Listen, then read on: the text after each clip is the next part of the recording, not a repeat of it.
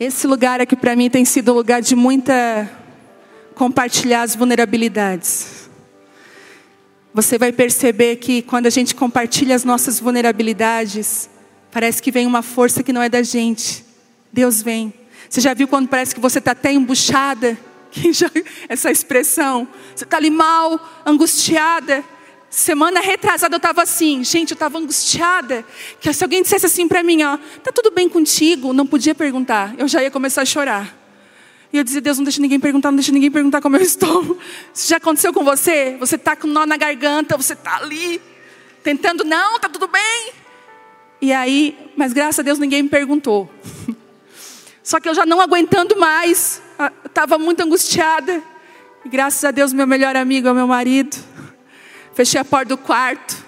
Falei, amor, ele, opa, assim, calma. Não é o que tu está pensando. Chavei, porque quando o pai e a mãe chaveiam a porta do quarto, né, gente? Aí, chavei a porta do quarto. E aí eu falei assim, amor, isso aqui que é? É que tem uma situação me incomodando. Comecei a chorar. Gente, e homem não pode ver mulher chorar. Vocês já viram como é que eles ficam? Ele ficou desesperado. Ele sentou na cama, branco. Não, amor, calma, vai ficar tudo bem. Não, eu sei que vai ficar tudo bem, mas aqui eu não estou bem com essa situação. E era uma situação de dependência de Deus. Sabe quando você sabe que é o certo a fazer, que aquilo você tem que fazer aquilo, mas você se sente tão sem controle da situação e eu tinha que confiar que Deus estava no controle. E naquela hora eu sentei com ele chorando e me veio falando assim, uma voz no meu coração falando assim: Eu já falhei alguma vez contigo. Eu não estava triste porque uma coisa ruim tinha acontecido, eu estava triste porque eu estava com medo de uma coisa ruim acontecer. Eu estava começando a ficar angustiada. E aí Deus falou comigo: Eu já deixei alguma vez, eu já deixei de ser fiel com você. Eu já te dei dores de parto e na última hora eu não deixei o bebê nascer. Eu falei: Não, Deus, então confia. Eu estou te levando para um lugar de dependência outra vez.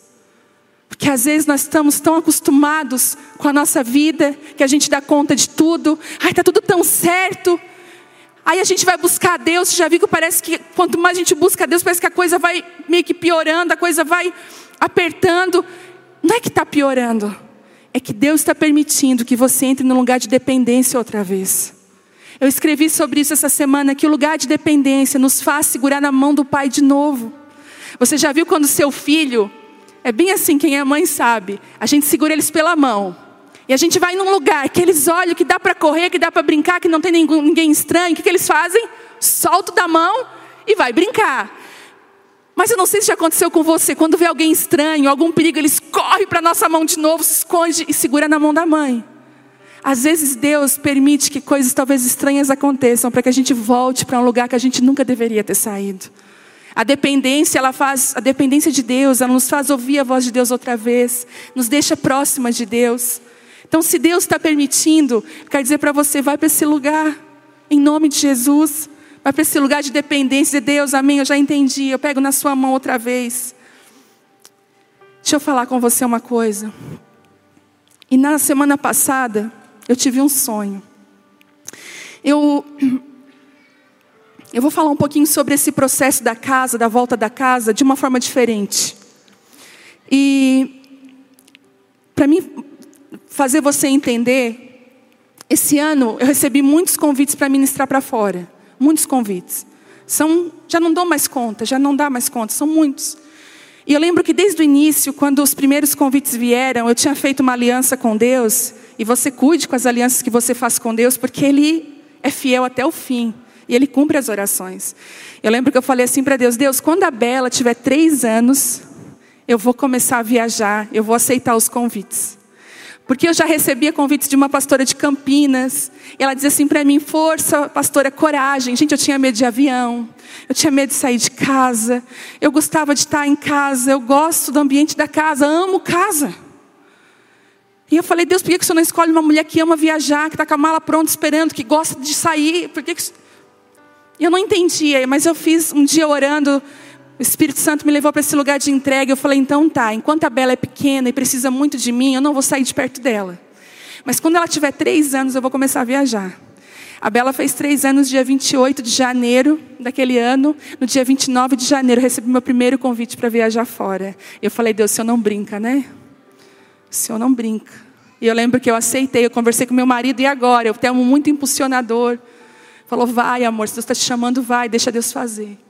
E o que aconteceu? Vários convites começaram a vir. E eu, e eu falei para Deus: Deus, eu sei que o Senhor está me chamando e eu quero obedecer ao teu chamado, mas eu não quero negligenciar a minha família.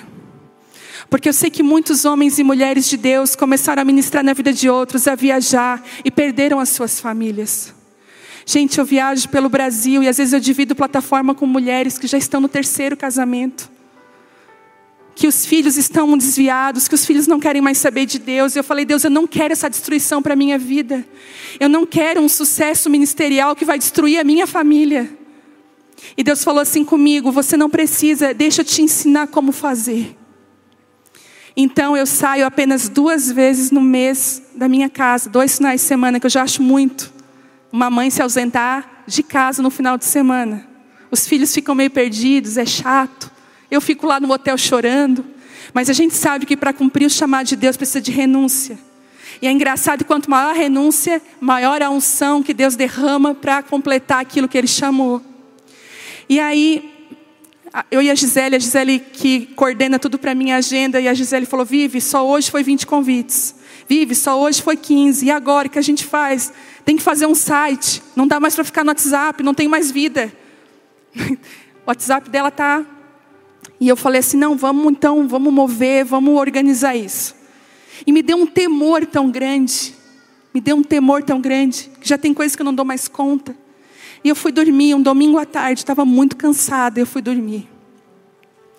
Quando eu dormi, eu tive um sonho. Olha o sonho que eu tive. Eu sonhei que eu estava numa nação. E eu estava, não lembro qual a nação, me parecia ser os Estados Unidos. Eu estava lá, num corredor muito fino, e eu estava. É, ministrando a pessoas, ministrando e conversando com pessoas, e toda hora no sonho eu queria chegar perto do Thelma, não conseguia.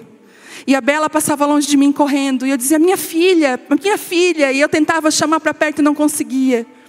E aquele sonho angustiante, às vezes a gente sonha com os nossos medos, né? A gente sonha com as coisas que a gente tem medo. E aí no final, no final do sonho, era como se eu chegava em casa daquela, daquela viagem. Quando eu cheguei em casa, olha só, gente, como Deus ele é perfeito para ministrar conosco. Eu era gigante e a minha casa era bem pequenininha. E eu chegava e a minha casa era pequena e eu queria entrar na minha casa e eu não conseguia porque eu era muito gigante.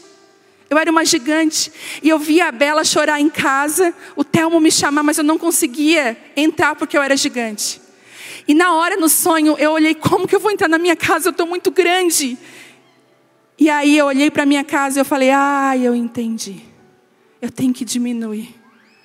Eu tenho que ficar pequena outra vez. E no sonho eu fiquei pequena e eu entrei dentro de casa e abracei a Bela e o Telmo. Eu acordei, eu acordei de um pulo. Corri para a sala, abracei o Telmo e a Vitória e a Bela. E eles, ai que foi? E eu, eu lá, desesperada. E eu falei, eu preciso ficar pequena outra vez. Eu preciso entrar nesse lugar de ficar pequena de não deixar algumas coisas entrarem no coração, de não deixar essas coisas tirarem o meu lugar de mãe, de esposa, de pastora dessa casa. E eu senti Deus guiando o meu coração para um lugar, e eu queria compartilhar isso com vocês essa noite. Como, por que, que o inimigo quer tanto nos roubar da nossa casa? Por que, que tantas coisas querem nos afastar da nossa casa? Porque existe algo poderoso na nossa casa. Casa fala do nosso lugar de refúgio a recarga no final do dia que a gente precisa. Se tivesse gravadores dentro da nossa casa, ao abrir a porta, a gente solta um suspiro. Ah, cheguei em casa. É igual quando tira o sutiã. Ai, gente, depois corta, Rodrigo. Isso aqui é só para quem está aqui. É igual tirar o sutiã. Ai, que alívio, né? Porque a casa ela tem esse poder de trazer essa devolução. Você já viu? Você vai para a rua, você anda. Gente, eu, eu ando, eu, tipo assim, que eu acho que eu ando tão meia velha, que eu vou para o centro, vou para a praça. Quem que falava praça antigamente? Vou para a praça resolver as coisas. Eu vou no centro resolver alguma coisa, eu volto com dor de cabeça para casa. Quem é assim? Que fica estressada só de banco e coisa. Volto para casa, dor de cabeça, parece que eu preciso chegar na minha casa. Nem tomar remédio, é chegar em casa. Tirar o sapato Tomar um cafezinho feito por mim ali na hora, hein, gente? Tem coisa melhor que isso. A casa tem o poder de nos devolver emocionalmente. Aquilo que foi arrancado da gente, a casa tem o poder. Até às vezes um cachorrinho, o nosso animal de estimação. A gente está em casa, quando ele vem todo bobinho receber a gente, já é uma devolução. Você ri, é, mas tem um monte de gente aqui que eu sei que, ai, ai, ai, cachorrinho da mamãe. E os filhos vêm, né? A família e tudo, isso devolve a gente. Olha, eu sei que tem muito. Quem aqui que ama viajar? Ama botar uma mochila, mala, né? É gostoso, né? Viajar para passear, é muito bom. Maravilhoso. Gente, mas quando a gente chega em casa, não se compara. Parece que a alegria de voltar, ela é melhor do que aquela que a gente estava toda empolgada para viajar. Gente, chegar em casa depois de uma viagem, tomar um banho, dormir na sua cama. Às vezes eu viajo, eu fico sonhando com a minha cama. Nas primeiras vezes que eu viajava no hotel, eu estranhava o, o travesseiro. Eu disse que quando eu era pequena eu apanhei uma surra, porque eu era metódica. Eu achava errado, na minha cabeça de cinco anos, eu achava errado uma pessoa comendo um prato e na hora que ela fosse repetir, ela usasse o mesmo prato sujo. E eu estava na casa da minha avó, e aí eu falei, quero mais. Aí foram e botaram no prato sujo. Eu fiz uma reina, me joguei no chão, esperneei, ninguém entendeu a cabeça de uma criança. Aí levei umas quatro, cinco palmadas e comi no prato sujo mesmo. Aí eu tenho umas coisas assim, né? Por que, que eu estou falando isso? E o travesseiro. Daí eu falei, que vergonha. Como é que eu vou andar no aeroporto com meu travesseiro? Que vergonha, não cabe dentro da mala. Já fiz de tudo, já botei dentro da mala. Ai, não vou levar só um sapato. Mas o meu travesseiro é aquele da NASA, aquele que não, não dá para. Não dá. Então. E aí no começo eu custei, porque, gente, mas quando a gente chega em casa, o travesseiro, a fronha da gente. Gente, nosso, nosso canto pode ser simples, tá? Não precisa ser. Olha, às vezes você não se sente tão bem num palácio como você se sente na sua casa simples, porque a casa é inexplicável. A casa tem esse poder. E sabe, mas nós podemos ter uma casa e não ter um lar.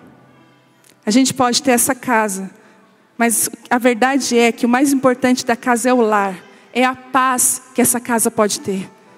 E a casa a gente compra, né? Com dinheiro, financia, minha casa, minha vida. A gente faz, mas o lar, dentro dessa casa, quem constrói é a gente. É as nossas atitudes, as nossas renúncias que vão construir esse lugar. A casa fala muito de quem somos. E quando nós restauramos a nossa casa, o nosso lar, nós estamos nos restaurando. Sabe, eu não, eu não vim aqui pregar, dizer que a mulher tem que ficar em casa, que ela tem que largar o trabalho dela, não importa, passar fome, mas fique em casa. Eu não, não é, não é nesse sentido, porque tem muita mulher em casa que não está em casa. Tem muita mulher que está em casa, mas está amargurada, maltrata os filhos, fala palavrão o dia inteiro, cozinha reclamando, limpa reclamando. Olha, é melhor que essa mulher não fique em casa, ela faz um desfavor. Porque estar em casa às vezes nem é físico. É muito mais do que isso. Estar em casa é estar de todo o coração naquilo que Deus chamou você para estar. É impressionante. Eu estava vendo aquela modelo famosa, Gisele, e ela estava falando que eu estava vendo um estudo que ela estava comentando que ela tem muitas viagens. E ela falou uma coisa que me chamou a atenção. Ela disse assim: O meu tempo com meus filhos é minha prioridade. Eu, dou, eu digo não para trabalhos milionários para estar com os meus filhos. E aí perguntaram para ela: Tá, e como que é estar com os seus filhos? Ela falou: Estar com os meus filhos é estar com os meus filhos. Não é estar respondendo no WhatsApp para a amiga, para a pessoa, e já vou, já vou te dar calma, peraí. Calma. Não. Estar com os meus filhos é estar com eles, é ter tempo de qualidade. Porque às vezes não é tanta quantidade, mas é a qualidade que você dá para aquele relacionamento dentro da sua casa. É olhar nos olhos, é se importar. Esses dias a Bela tem cinco anos, ela é bem pequena. Não, não tem ainda assim muito, não fala muitas coisas assim, né? Ela é criança. Mas eu lembro que eu tava no, fui fazer ela dormir na cama. E me veio assim de fazer umas perguntas diferentes para ela. Aí eu assim, filha, qual o teu sonho? Quando tu crescer assim, o que que tu pensa da tua vida? Eu achei que ela ia, ela olhou para mim, sentou, arrumou o cabelo. Eu falei, meu Deus, mãe, eu quero ser uma mamãe. E eu quero ir em Paris, ver a Torre Eiffel. Aí eu falei, o meu sonho com a tua idade era ir no Parque Tupã. Era o meu sonho, eu via aquelas, aquelas luzinhas do Parque Tupã. Nem sabia de torre, de Paris. Olha, gente, como a nossa geração está adiantada. E aí eu entendi. E, e sabe que a gente conversou, eu e ela, num outro nível. E aí a gente conversou, ela foi dormir, ela me olhou. E ela falou assim: Eu quero ir na Torre em Véu com você. E o nosso nível de relacionamento mudou porque eu dei uma atenção. Às vezes você está com seu filho, mas você não está com ele. Ele se sente um estorvo do seu lado. Parece que tá toda hora você tem que estar tá empurrando ele. E é muito diferente quando nós estamos com alguém. Por favor, quando você estiver com alguém, esteja com essa pessoa. Eu sei, eu, eu me incluo nisso. As redes sociais, né, essas coisas aqui estão nos afastando das pessoas que estão perto da gente. E essa semana eu estava em crise porque eu não estava conseguindo dar conta das minhas coisas. Eu, meu Deus, estou escrevendo um livro, eu tenho que dar conta disso, eu tenho que organizar aquilo. E eu fui dormir e eu não consegui dormir. Fui para a sala, me ajoelhei e falei: Espírito Santo, Tu é aquele que é um organizador da minha vida. O Senhor sabe aquilo que eu devo fazer que vai dar certo. Eu sei que eu poderia procurar num livro. Eu sei, mas eu quero, eu escolho te ouvir. Eu quero te ouvir. Eu fiz um teste com Deus uma prova. Me ajoelhei e pedi, me ajuda, eu quero organizar o meu tempo. O que eu faço para organizar o meu tempo? Olha, olha o que Deus falou comigo. Na hora, não falou nada, fui para a cama, deitei, veio uma voz assim no meu, meu íntimo. Guarda o teu celular.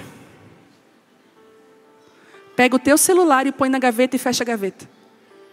Estabelece horário para responder. Esteja de verdade nos lugares que é para você estar. Eu estou compartilhando uma dica com você também. Você já viu? Tem uns memes, né? Vou lavar a louça. Já viu? Antes nós lavava a louça tão rápido. Como é que você lava a louça agora? Seca e responde. Não rende. O serviço da casa não rende aquelas, né? Fazer mistura não rende aqui no sul, né? Quem está me ouvindo aí, mistura bolas, não rende porque a gente está ali. Então, nós precisamos estar de verdade. Sabe, e sabe por quê que eu quero falar isso? Porque casa é fundamento. Eu lembro que eu recebi palavras há anos atrás. Ai, eu te vejo ministrando com multidões. Ai, eu te vejo ministrando. Eu era, eu era envergonhada, você já sabe. Estava uma dona de casa. E eu lembro que eu comecei a querer me movimentar debaixo dessas palavras. Eu disse, ah, então é, você. Eu só passei vergonha. Nada dava certo. Eu falei, Deus. E Deus falou um dia assim para mim: Eu preciso primeiro estabelecer a tua casa. Casa é fundamento. Se tem uma coisa na nossa vida que é fundamento, é a casa. Tem muitos ministros, homens e mulheres de Deus ungidos, que estão escondidos ainda, sabe por quê? Porque Deus não pode levantar eles para um lugar de exposição, porque a casa deles não tem fundamento e vai envergonhar o Evangelho. Hoje mesmo uma pessoa me chamou no WhatsApp e falou assim para mim: Ai, pastora, tem uma pessoa maravilhosa que escreveu um livro e essa pessoa quer muito ministrar na tua igreja. Eu falei: Ah, é? Então, aí ela mandou o currículo da pessoa para mim. Mandou uma mensagem do WhatsApp gigantesca. Ela estudou em, em Harvard. Olha o meu inglês. Ela estudou não sei aonde, ela é, ela é isso, ela é aquilo, é PhD, é não sei o quê. E ela, e ela, e eu, e eu fui lendo. E a gente, e aí assim, ela estava com tudo pronto já. Nós vamos levar ela aí, nós vamos ministrar para tuas mulheres. Eu assim, aham. E tal. E eu falei assim, mas sabe de uma coisa? O currículo dela é maravilhoso. Mas nós temos um princípio aqui na igreja, e eu queria até compartilhar esse princípio se você ainda não sabe. Não sobe ninguém nesse altar aqui que nós não conhecemos a vida, que nós não temos uma aliança. Porque a pessoa pode ter um currículo maravilhoso, mas ter uma família totalmente destruída, uma vida destruída. E aquilo que nós ministramos não é somente palavras, você ministra a sua vida. Se você tem um casamento destruído, uma vida destruída, e você ministra sobre a igreja, você está liberando sobre a igreja destruição. Eu lembro de uma igreja que a gente conheceu, que o pastor estava realmente numa situação complicada na vida dele. E aquela situação começou a acontecer também com os membros da igreja. E a gente, eu e o Thelma, a gente começou a observar, olha amor, a unção desce. E eu falei, olha, ela pode ser uma pessoa maravilhosa, mas eu não conheço ela. Eu prefiro, nós preferimos cuidar desse lugar, para que você possa comer desse lugar um alimento que seja direto do céu, de pessoas que caminham com Deus, de pessoas que têm compromisso com o Senhor. Porque a sua casa, ela avaliza aquilo que Deus vai fazer lá na frente na sua vida. Então, às vezes, por isso Deus nos esconde, porque a nossa casa ainda não está preparada. E Deus precisa preparar. Sabe, tem uma multidão de mulheres que precisa voltar para suas casas e restituírem esse fundamento chamado família. O seu primeiro ministério é a sua casa. E quando eu digo primeiro, não é o único. Eu vou abrir um parênteses aqui. Porque tem muita mulher que se esconde atrás disso. Ai, meu primeiro ministério é a minha casa. Domingo, ah, eu quero ir no shopping com meus filhos. Você tem a semana inteira para ir no shopping com os seus filhos. Domingo é dia de você trazê-los aqui para ouvir o Senhor. Mas eu já encontrei algumas fulanas no outro dia, eu falei: "Você não estava no culto, né? Não por cobrança, mas a gente sente falta. Estava no shopping, né? Primeira família, assim engraçado, escolheu domingo. Tem dia da semana inteira. E às vezes tem pessoas se escondendo atrás disso. Ai, meu primeiro ministério é a família. Não me envolvo em nada. É o primeiro, não é o único. Porque Deus te chamou para fluir no seu chamado, no seu destino, no seu propósito. E quando você flui, os seus filhos. Eu estava ainda chorando. Nossa, eu falo tudo para vocês, né? Meu Deus. Eu estava ainda chorando por uma questão de uma renúncia da Bela. Chorei Chorei. Eu falei, ah, Deus, quando é a gente que renuncia, tá tudo bem, é a gente, não é assim? Se tem pouca comida e você é mãe, o seu filho come toda e você não precisa nem comer. Porque você se sente até satisfeita vendo o seu filho comer. Mas quando a renúncia vai para a vida do seu filho, você fica, a gente fica triste. Né? Eu sei que tem mulheres aqui, já viu briga de criança? Às vezes a gente fica raiva com raiva da criança que brigou com o nosso filho. Eu lembro de um menino na sala da Vitória, quando ela era pequena, que o menino deu um tapa no rosto dela na minha frente. Gente, doeu. Eu tive que me segurar para entender que é uma criança. Porque dói. Mas olha o que Deus falou comigo nesse dia. Deus falou assim: foram as renúncias que a vitória teve que passar, que construíram a vitória. E a Bela está começando a desfrutar das primeiras renúncias da vida dela, que vão construir essa mulher. Às vezes eu recebo mensagens na internet de mães de adolescente, e aí elas falam: "Como que é? Tá tão difícil para mim?" Eu digo: "Para mim não tá difícil". Porque eu não comecei a construir quando eu vi ela mal. Eu não enxerguei a minha filha quando ela tinha 14 anos, 15 anos, quando as coisas começaram a mudar. Eu enxerguei ela bem antes. Eu lembro que nós morávamos num apartamento lindo, que eu amava aquele apartamento, todo, todo mobiliado, do jeito que eu queria. Tinha um banheiro azul turquesa que eu amava. Lindo. Eu trabalhava, pagava a prestação do apartamento, o Telmo trabalhava, pagava o carro e pagava, fazia as compras de mercado. Quem já passou por essa. E assim, era contado. Não dava para fazer nada. Era contado. E eu lembro que eu troquei de emprego para ganhar um pouco mais, para a gente suspirar, assim, dar um respiro. E eu engravidei na troca de emprego da Vitória. Então eu fui mandada para a rua. Naquela época não tive direito a, a muita coisa, porque eu estava no período de experiência, engravidei. Entrei dentro do apartamento grávida, sem poder trabalhar, sem poder pegar um outro emprego, sem poder pagar o apartamento. E a gente tomou uma decisão de que a gente teria então que renunciar ao apartamento e ir para um lugar mais simples para poder ficar em casa. Eu lembro quando a Vitória nasceu, nós estávamos num perrengue financeiro terrível, mas Deus foi dando graça, Deus foi nos abençoando. Mas, gente, não tinha dinheiro para nada. E eu recebia propostas de pessoas perto de mim que queriam me ajudar, falando assim: é, pega um emprego tal, tu vai ganhar tanto. E eu dizia assim, mas eu não, eu não, eu não tinha uma direção de deixar a vitória com outra pessoa. Eu, nós não entramos em dívida. Se nós talvez tivéssemos entrado em dívidas, eu trabalharia para honrar. Mas não tinha dívida, mas era aquele aperto. Não dava para nada. Eu lembro que as minhas amigas tinham bebês da idade da, Be da Vitória, elas iam numa loja aqui na cidade, compravam coleção. E me mostrava, olha que lindo, comprei para fulano, comprei para Beltrano, tem tanta coisa linda de menina lá. E eu pensando, eu não posso.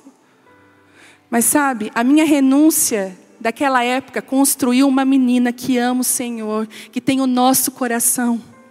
Sabe, eu não me preocupo. Às vezes eu chego no quarto, lá ela jogada com Deus orando, porque quantas vezes pequenininha, com o bico e o cheiro na mão, ela parava assim, e eu prostrada na sala chorando e orando. Os nossos filhos, eles não vão fazer aquilo que nós falamos, eles vão fazer aquilo que nós fazemos.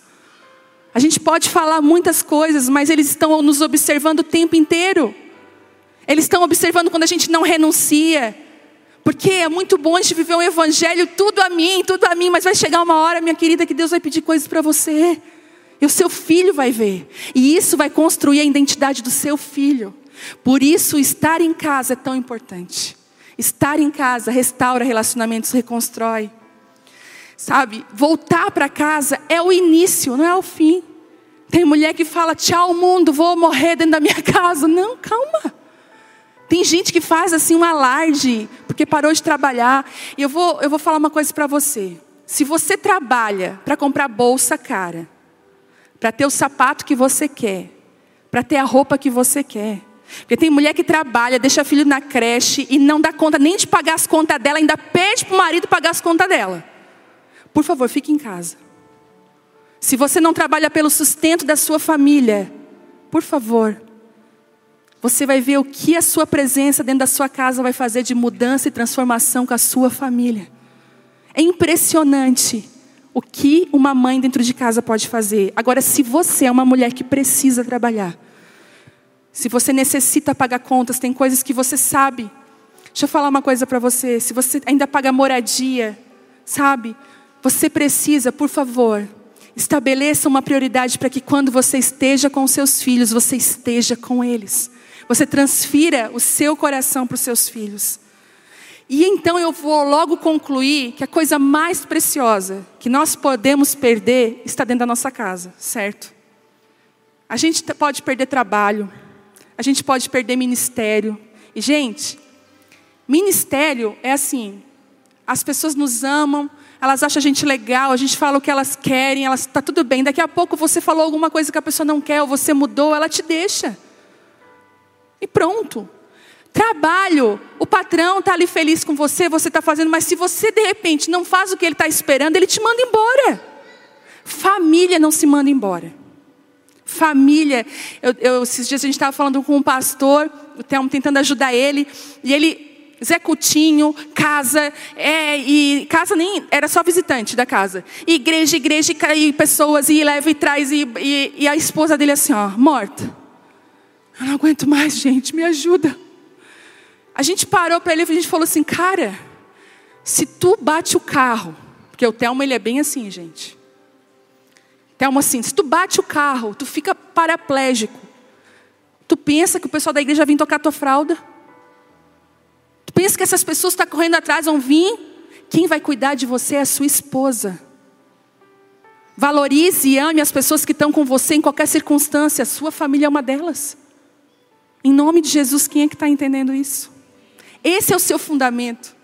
E eu vejo tantas mulheres estagnadas porque Deus ainda não, você ainda não voltou para sua casa de todo o seu coração, para trazer restauração para sua para sua casa.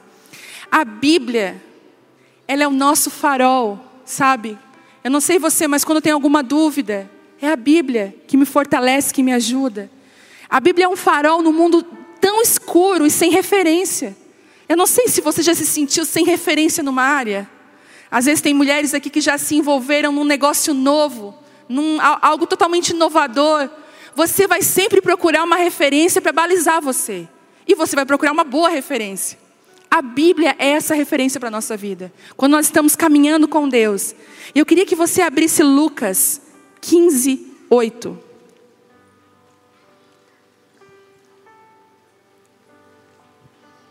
Lucas 15, 8.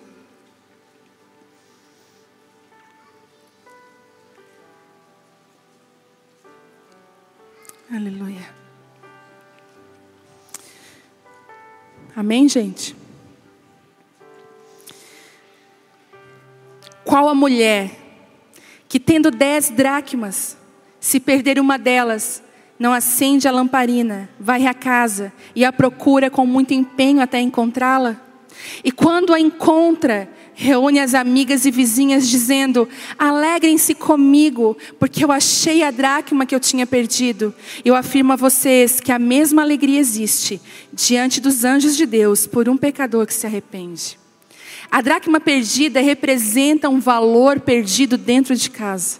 Você vai ver que essa história não aconteceu. Jesus contou uma parábola. Às vezes eu vejo pessoas ministrando como se essa mulher realmente existiu, né? Talvez sim, naquela época, mas Jesus estava ilustrando, ele queria ensinar algo sobre um valor perdido. Ele está falando, ei, existem valores que estão perdidos dentro de casa. Então, coisas que a ovelha perdida se perdeu, fora. O filho pródigo se perdeu, fora. Mas a dracma perdida, ela está perdida dentro de casa. É por isso que a gente vê uma quantidade de filhos e filhas perdidos dentro da casa do pai. Que não sabem a sua identidade, não sabem o seu lugar de filho. Mas as coisas mais valiosas da sua vida estão dentro da sua casa. Volte para a sua casa. O que de mais precioso você tem está lá. Sabe, fisicamente, volte. Emocionalmente, volte. E espiritualmente, volte para sua casa. Ore por sua família. Eu não sei, às vezes a gente na correria acaba esquecendo, mas é tão maravilhoso quando no final do dia seus filhos estão indo dormir, você põe a mão na cabeça deles e você os abençoa. Meu filho, minha filha, Deus te abençoe. Que amanhã na escola a mão do Senhor te proteja, o cuidado do Senhor. Que você consiga vencer os desafios diários. A, minha, a mamãe te abençoa. Como é bom quando você espiritualmente está presente na vida da sua família, quando fisicamente você está presente, emocionalmente. Eu lembro, toda mamãe que tem meninas, eu não sei os meninos como é que é, eu tenho duas meninas, mas a Vitória entrou numa crise dos nove anos de idade. E foi uma crise tão difícil dos nove anos que ela se sentia rejeitada na escola, ela se achava feia, ela chegava chorando: mãe, mãe é isso, mãe, a menina não quis lanchar comigo no recreio. E eu falei: filha, eu lembro que eu ministrava o coração dela emocionalmente. Eu falava: filha, Deus às vezes está te protegendo de alguns relacionamentos. Deixa Deus te esconder, filha. Eu sempre falava assim: ó, você é diferente das suas amigas, filha. Você está vendo como você é diferente? Eu comecei a plantar nela quem ela era, e uma hora ou outra aquilo vai nascer. Ela sabe quem é. Hoje eu vejo uma menina de 15 anos, segura, sem medo, sem vergonha nenhuma. Outro ano passado abriu um grupo de convívio dentro da escola, no meio do pátio. E eu perguntei, filha, tu não tem medo? Não, mãe, Deus está comigo e ministra e dá o lugar para os outros ministrar, e aquele grupinho no meio do corredor de uma escola, no meio do pátio, onde todo mundo está lanchando, conversando, ela está estabelecendo a vontade de Deus ali. Uma mãe posicionada muda a sua geração. Você pensa que você está aqui só por você, Deus está de olho na sua geração, Deus está de olho nos seus filhos, no que eles irão fazer amanhã. É isso que Deus quer da gente. Sabe, inclusive, eu falei isso na outra quinta, eu vou repetir. Os abusos sexuais acontecem com crianças que não estão perto da mãe. Os maiores abusos acontecem quando as crianças, quando as mães deixam as crianças com outros adultos para fazer coisas que talvez não era para você estar fazendo, colocando seu filho em risco. Por favor, não confie nas pessoas. Não confie, mesmo seja parente, pode ser o que for. Minha filha não fica sozinha com ninguém a não ser o pai dela. Homem nenhum vai pegar minha filha na escola, amigo de amiga, irmão, ninguém. Porque os maiores abusos acontecem com as pessoas de confiança da família, com parentes. Então proteja a sua casa. Seja uma mulher que volta para casa nesse sentido. Sabe?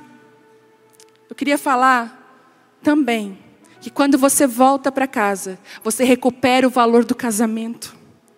É impressionante como os relacionamentos são aquecidos outra vez quando uma mulher está em casa, de todo o coração.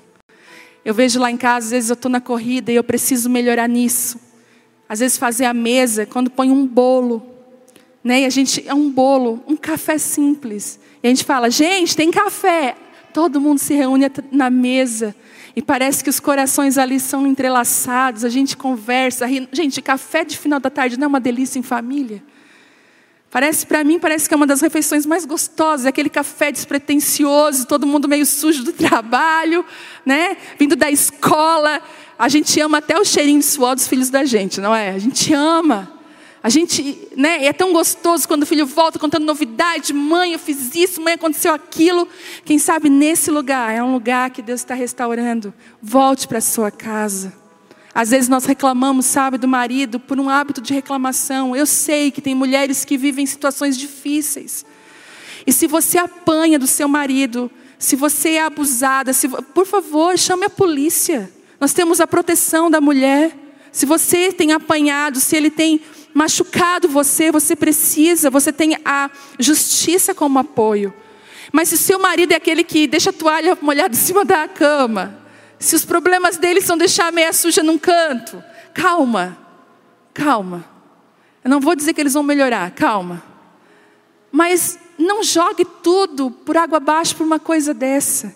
Releve mais, ame mais, esteja mais presente. Se ele te convidar para ir jantar, não seja aquele tipo de mulher que fala: eu tenho que lavar a louça primeiro. Deixa a louça. Naquele momento, deixa a louça se arrume e saia com seu marido, esteja com ele, volte para sua casa, volte para o seu casamento. Eu posso falar um amém? Ouvi um amém? Tantas mulheres que perderam seus maridos em acidentes, viúvas, mulheres talvez que estão sofrendo e pensando: meu Deus, se eu tivesse, eu faria tudo diferente. Eu converso com mulheres que estão passando por isso e elas falam a mesma coisa: por que eu não valorizei mais? Por que, que eu impliquei tanto com coisas que eu não precisava ter implicado?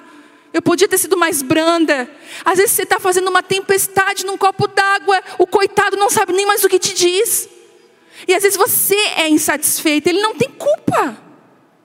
Eu te falar, homem não é, não é, homem não vai conseguir, não vai conseguir nos preencher, tá? Homem nenhum nessa terra. Você pode ser um homem pintado de ouro, como dizia minha avó, né? Os antigos não diziam. Pode vir pintado de ouro. Pois o seu marido pode ser pintado de ouro, ele pode ser maravilhoso. Você vai achar uma coisinha que você não gostou. Pois esses dias eu conversei com duas mulheres, uma falou assim: ai, porque eu não posso fazer nada, ele não deixa, ele está sempre querendo estar no meu pé e tal, tal, tal. E ele que decide as coisas. Eu falei, calma, conversa com ele. Aí a outra veio, eu vou deixar dele. Ele não decide nada, é tudo eu. Eu que tenho que dizer, ela assim, até o restaurante que a gente vai comer, eu que tenho que decidir. Ele não tem, parece não tem voz. Eu falei, gente, não dá para agradar a mulher. Uma está reclamando pela qualidade do que a outra está pedindo. Sabe? E, e sabe o que, que falta? Às vezes sabedoria da nossa parte. Eu não quero botar peso em você. Eu sei que tem homens que são muito grossos, que falam muito grosseiramente, homens que ferem as mulheres com palavras. Eu sei, eu sei disso. Mas eu quero dizer para você que a sua atitude de voltar para sua casa e para o seu marido pode mudar muitas coisas. Amém? Por último, a maternidade é o altar de adoração de uma mãe. Quando ela volta para casa, a maternidade é um altar de adoração. Deus recebe as fraldas trocadas. Às vezes eu vejo as mães em crise. Eu não tenho mais tempo com Deus. Eu não, consigo, né? Um bebê dorme, não sabe se come ou toma banho, não sabe para onde corre. Eu lembro que uma vez eu não tomei banho e nem dormi. Eu fiquei no sofá sem fazer nada. Eu estava com saudade daquilo. Eu falei, eu estou suja, eu estou com fome, mas sabe quando não tem força para fritar um ovo? Eu não tinha força. E sabe como é que é família, né? O Telmo resolvido nas coisas dele, a Vitória no quarto dela, e eu lá só queria que alguém dissesse assim para mim: eu preciso de alguma coisa. Eu lembro, né, mãe, que quando a gente estava em casa, a gente incomoda, mãe, tô com fome, mãe, né? Mãe, com fome, mãe, que não sei o quê. Aí um dia eu estava para casar, né? Eu falei, eu vou ser essa pessoa que vai levar o chá na cama. Que se eu deixar o copo ali, o copo vai continuar ali, se eu não tirar. Eu entrei em crise nos primeiros dias do meu casamento, que eu era a pessoa que ele chamava eu entregar as coisas. Mas, sabe, Deus, Ele é como se Ele dissesse: Eu recebo aquilo que você faz para o seu filho, muito mais do que se você estivesse ministrando em algum lugar, muito mais. Eu recebo esse cansaço, eu quero levar você para esse lugar onde a maternidade é um lugar de adoração, porque uma criança bem alimentada, uma criança bem cuidada, bem limpinha, bem cheirosa, é de uma mãe que ama a Deus, é de uma mãe que está adorando a Deus. E tudo tem tempo e estações. Essa estação vai passar na sua vida. Sabe por quê? A ausência de uma mãe abre portas de invasores destruidores na vida de uma criança. Eu sempre digo que se o pai falta, né, se o pai falta na nossa vida, se você teve a falta do seu pai, você vai observar que você vai ser uma menina insegura, uma mulher insegura na fase adulta. Você vai ter dificuldade de encontrar o seu destino. Você vai dizer: ah, será que eu vou para cá, para lá, para onde eu vou? Você vai ter um pouco de receio da opinião das pessoas. Você vai ser uma pessoa que não vai caminhar na sua opinião. Você vai sempre depender do que o outro acha. Você não confia no seu taco. Mas se uma mãe falta, o problema vai diretamente na área dos relacionamentos. Quando a nossa mãe falta ou quando ela é problemática, gente, a gente sabe que existem mães que são psicopatas. Ontem mesmo eu eu bati um print de um desenho, uma mãe fazendo o filho se sentir culpada de ela estar tá mal. Sabe? A mãe vai, vai para a cama com depressão e, e, e bota os filhos, todos eles, na culpa. Sabe que eu estou assim mal? Culpa tua. Os filhos ficam destruídos. Aquela mulher começa a colocar um peso que a criança não é capaz de suportar. Gente, tem criança de 9 anos, 8 anos, escuta o que eu estou falando para vocês, que cuidam de uma mãe depressiva na cama. E eu não consigo entender como que essa mãe aceita essa situação. Com certeza essa criança vai crescer com problemas de relacionamento, não vão mais querer se relacionar. Ei, o seu filho não tem estrutura para lutar as suas guerras. Essas guerras são suas. Tem mães que sofrem guerras com o marido ou com o ex-marido e têm a capacidade de jogar sobre os filhos toda a dor dela. O seu filho não tem culpa. Não compartilhe suas guerras com os seus filhos. Às vezes a Vitória me vê meia borocochô, mãe, Mãe, que foi? Tá tudo bem. Mãe, mas tu tá meio estranha. Não, eu tô bem. Quantos choro, choros engolidos, com um sorriso, rindo para minha filha, brincando na sala, querendo chorar no quarto. Mas uma verdadeira mãe, ela não bota os filhos pequenos na batalha, na frente de batalha, ela protege os seus filhos emocionalmente, espiritualmente fisicamente. Às vezes é tanta carência, são tantas dores emocionais que você faz do seu filho uma válvula de escape. E deixa eu falar outra coisa. Às vezes você se ira com situações e você desconta no seu filho. Você está tão frustrada e você pega o seu filho, às vezes bate fisicamente no seu filho. Você fala palavras de destruição para a vida do seu filho. Talvez você ouviu frase da sua mãe que você repete na vida do seu filho. Deus, vou falar uma coisa para você, quando Ele chega na nossa vida, Ele chega para mudar tudo. Talvez você seja uma mulher que foi criada por uma mãe difícil, uma mãe que maltratou você, uma mãe que não te ensinou as coisas básicas da vida. Esses dias eu encontrei uma menina, ela estava chorando, falando: Olha, eu casei totalmente despreparada, a minha mãe não me ajudou. Você pode fazer diferente. Não seja uma propagadora de feridas, mas seja uma mulher que comece a estabelecer algo novo a partir dela mesma. Deixa, porque Deus é Ele que vai trazer sobre a sua vida a segurança que você precisa. Quem está me entendendo aqui? Vocês estão tão quietos. Mas eu sei que quando a palavra entra, a verdade ela tem o poder de libertar a gente. E hoje eu sinto Deus descortinando mesmo, tirando, sabe? E hoje Deus quer curar esses lugares para que você volte para esse lugar da sua vida e cure, e restaure esses lugares. Talvez você é uma mulher que deixou a sua família. E Deus está te dando uma oportunidade de você voltar e fazer tudo novo outra vez. Sobre a mulher quando ela perde a dracma dentro de casa.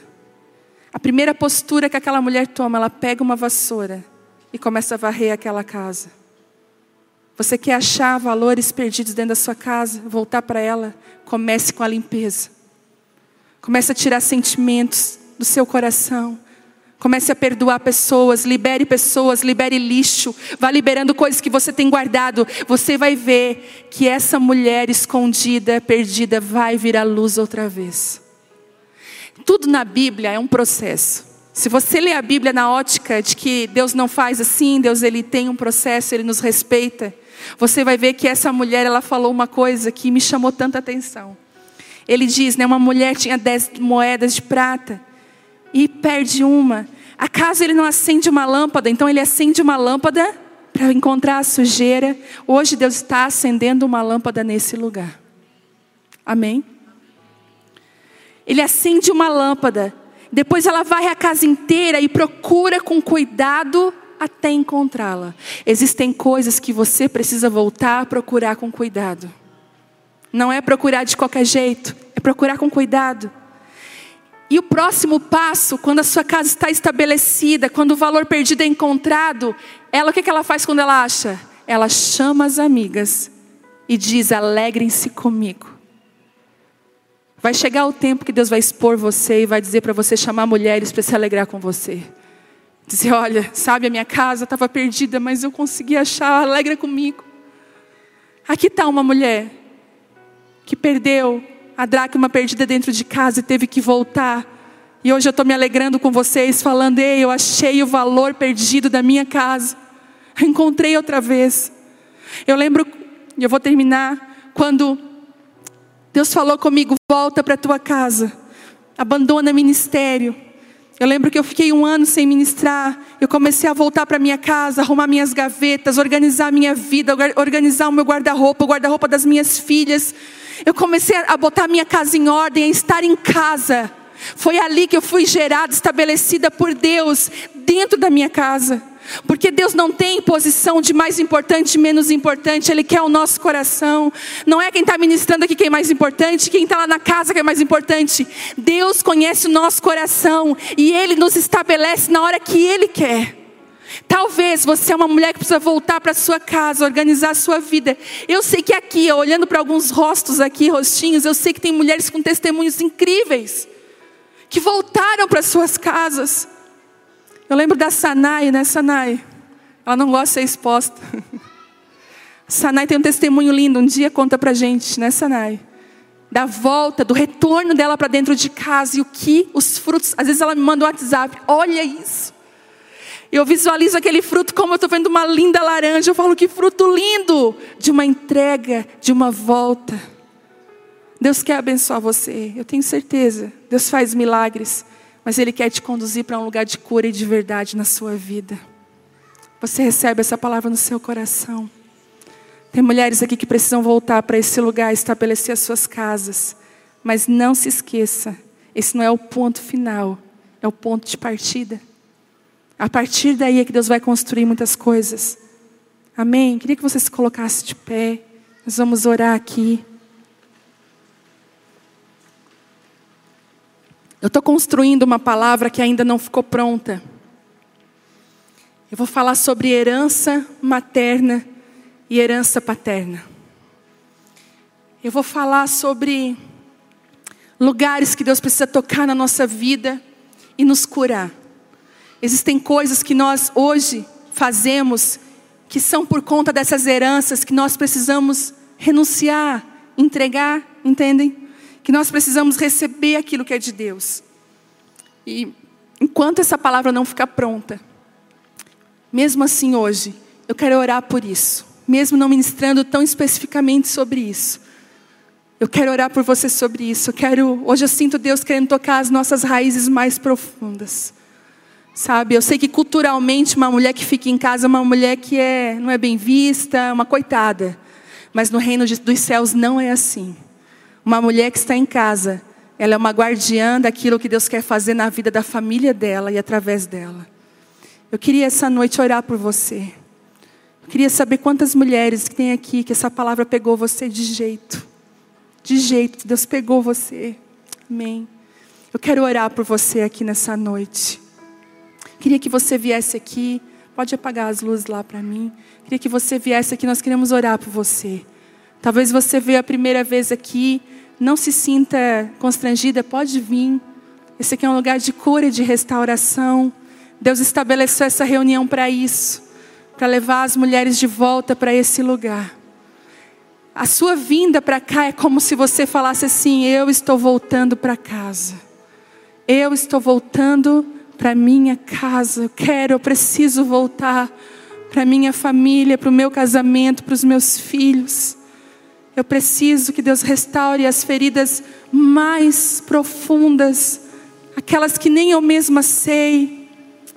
Eu lembro que quando eu comecei a caminhar com Deus, de verdade, quando eu comecei a andar com Jesus de mão dada, eu não imaginava que tinham tantas coisas no meu coração que precisavam ser arrancadas. E Deus foi tão perfeito que Ele foi tirando, não foi de uma vez, Ele foi tirando cada tempo, Ele tirava uma coisa, Ele mexia em outra. Talvez hoje Deus te trouxe aqui porque Ele quer mexer nisso, na sua herança materna. Talvez você foi uma mulher que teve uma mãe difícil na sua vida. Você foi muito ferida com palavras. Você se sentiu rejeitada pelos seus pais. Você sempre se sentiu aquela que os pais não amavam. Você sempre pensou: meu pai e minha mãe amam o meu irmão, mas não me amam. Você foi machucada com palavras. Tem mulheres aqui que foram feridas fisicamente pelos pais, com surras terríveis, que deixaram marcas. Pela, seus pais não sabiam lidar com você, não te entendiam. Eu sinto o espírito tão forte aqui nessa noite, tão forte. Tem filhas aqui que precisam perdoar suas mães, filhas aqui que precisam perdoar os seus pais. Você precisa entrar nesse lugar de perdão. Às vezes você está só reproduzindo aquilo que você viveu e Deus está falando: ei, não reproduza aquilo que você viveu. Eis que estou fazendo algo novo. Será que você ainda não percebeu que através de você eu quero construir algo novo na sua vida, na sua família, na sua geração? Talvez essa dor parou em você. E daqui para frente não vai ser mais assim, vai ser diferente. A partir de você vai ser diferente. Você não vai mais manipular emocionalmente as pessoas. Você não vai mais querer se sentir sempre vítima, coitadinha. Você vai encarar o seu lugar nessa guerra. Você vai encarar o seu lugar como mulher, como esposa, como mãe, como filha de Deus, para viver o seu propósito, o seu chamado e a vontade de Deus. Deus está me falando aqui que tem mulheres aqui que você foi trocada por um homem na vida da sua mãe. A sua mãe preferiu o relacionamento com o homem do que você. Ela não te protegeu do teu padrasto. Sabe, tem mulheres aqui que precisam perdoar suas mães. Precisam entrar nesse lugar. Precisam perdoar a sua casa, sua família, seus pais. Seu pai abandonou a sua mãe por outra mulher. Ele pegou uma outra família, ele teve outros filhos. Você se sentiu tão abandonada. Eu sinto o Espírito Santo que ele quer ir profundo nesse lugar. Sabe, você sofreu tanto na casa dos seus pais, depois você foi e casou com um homem difícil, um homem que não te valoriza, um homem que o tempo todo desconstrói aquilo que é de bom em você. E Deus está falando: Ei, eu estou vendo tudo isso e eu quero que você corra para mim, eu quero que você encontre um lugar na minha presença. Deus está falando forte com algumas mulheres aqui nesse lugar. O Senhor está te atraindo para esse lugar na presença de Deus hoje. Ele quer reconstruir você. A partir de você, Ele quer fazer algo novo. Eu queria aqui dar uma palavra para minha mãe. Minha mãe está aqui. E a minha mãe foi uma mulher que ela sofreu muito com a mãe dela. Posso falar, mãe? A minha avó, talvez por falta de sabedoria, maltratou muito a minha mãe. falou palavras, tomou atitudes, não protegeu a minha mãe. A minha mãe era pequena, tinha um irmão mais velho que dava surras na minha mãe, que a minha mãe chegava a ficar embaçada e caía no chão, e ela não protegia a minha mãe, ela falava palavras duras. E quando a minha mãe casou e teve a gente, a minha mãe sempre foi muito protetora. Eu não entendia, eu até tenho uma foto rindo dela. Eu tinha cinco anos e ela estava me segurando com toda a força, porque a gente estava numa cachoeira. E a minha mãe, ela, ela entrou num lugar de proteção, de amor. Ela não, ela não revidou aquilo que ela viveu, vocês entendem? Ela amorteceu nela. Talvez as feridas ainda estão ali mas ela sempre nos amou e nos protegeu. Eu lembro de todas as vezes que eu chegava destruída em casa por alguma situação ainda solteira, ela sempre tinha uma palavra para me levantar. Uma mulher forte. Eu sempre achei que a minha mãe era uma mulher muito forte, porque ela se fazia para nós que ela era forte. Ela não contava para a gente, ela não abria as feridas dela. Hoje, adulta, madura, mãe de filhos, eu sei quanto a minha mãe sofreu e quanto ainda algumas coisas ainda precisam ser curadas. Mas mãe, eu sinto como se o Espírito Santo viesse sobre ti hoje, curando esse lugar. E Deus está te honrando porque tu não foi uma propagadora de uma ferida, mas foi uma mulher que trouxe cura para a tua geração, para a tua linhagem. Eu estou aqui porque eu tive uma mãe curada. Apesar de uma mãe que sofreu, que teve tantas situações difíceis, que nós sabemos o que nós passamos juntas, como mãe e filha, que nós tivemos que vencer. Mas hoje você pode ver o fruto da tua geração, porque tu escolheu a verdade, tu escolheu caminhar no amor de Deus. E eu quero profetizar sobre você, mulher, que você está aqui. Não importa a sua história, não importa de onde você veio, Deus está falando, ei, eu quero fazer algo novo a partir de você, a partir da sua vida. Mas você pode estar falando assim para mim, ai, mas eu já errei. Eu já errei com meus filhos, eu me sinto. Ainda dá tempo de você voltar atrás. Ainda dá tempo de você voltar para casa. E quando eu falo casa, eu falo esse lugar de fundamento, eu falo esse lugar de aconchego. Deus está levantando mulheres aqui nessa noite com cura, com restauração. Deus está levantando mulheres que estão me ouvindo pela live. Deus está levantando você aí ao vivo, onde você está, não importa. O Espírito Santo está vindo sobre você. Talvez você vai ver essa ministração daqui a alguns anos. Talvez hoje você não nos conhece, daqui a alguns anos vai estar no YouTube. Vai pegar você aonde você está. E eu quero profetizar que aonde você foi mais ferida, vai ser o lugar que Deus mais vai te usar para curar outras pessoas. Vai ser o lugar que mais vai fluir bênção de Deus sobre a sua vida, sobre a sua família. Pai, sobre cada as mulheres que estão aqui, independente do que fizeram vir, Deus. Talvez meninas que perderam a mãe muito cedo, ficaram órfãos, à mercê de tios, de familiares. Deus, em nome de Jesus, eu peço agora cura nos lugares mais profundos agora. Mais profundos, mais profundos, Deus. Eu sei que o Senhor não é superficial, o Senhor é profundo. Comece a tocar agora, Deus. Eu vejo o Espírito Santo passando um bálsamo de cura aqui agora sobre você. Tem cheiro de óleo, de mirra aqui nesse lugar, um bálsamo de cura no seu coração. O Espírito Santo está vindo, selando algumas feridas, fechando. Você vai até se sentir durante a semana meio dolorida, tá? Parece que algo foi mexido dentro de você. Algo foi curado, restaurado. O Espírito Santo está vindo aqui com cura, com restauração. Em nome de Jesus. Você que está perto de alguém que está aqui, abraça essa pessoa. Será que você pode profetizar palavras de bênção sobre ela? Ministre aquilo que Deus tem colocado no seu coração. Procure alguém, não fique sozinha. Ministre. Em nome de Jesus. Se prepare. Quando você volta para casa, você vai encontrar coisas preciosas que estão lá, que são suas lugares de autoridade sobre a sua vida, dos seus filhos, do seu marido. Em nome de Jesus, você pode levantar as suas mãos lá para sua casa. Ache aí a localização da sua casa, procura. Isso. Estende as suas mãos. Começa a derramar já palavras de bênção sobre a sua casa. Se você é mãe, diga o nome dos seus filhos, comece a abençoá-los.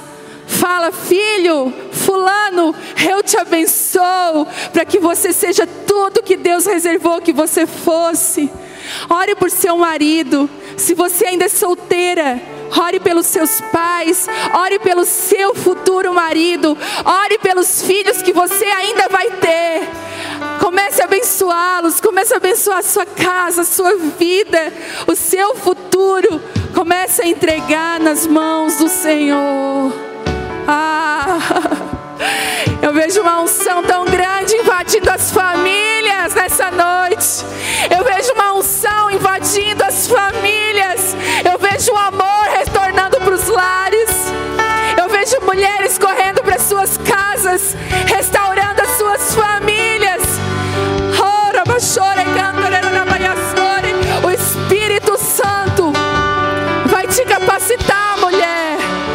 que você seja cheia de sabedoria do Espírito.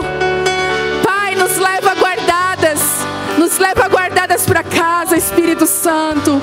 Nos abençoa o nosso retorno. E a nossa casa esteja guardada em Ti.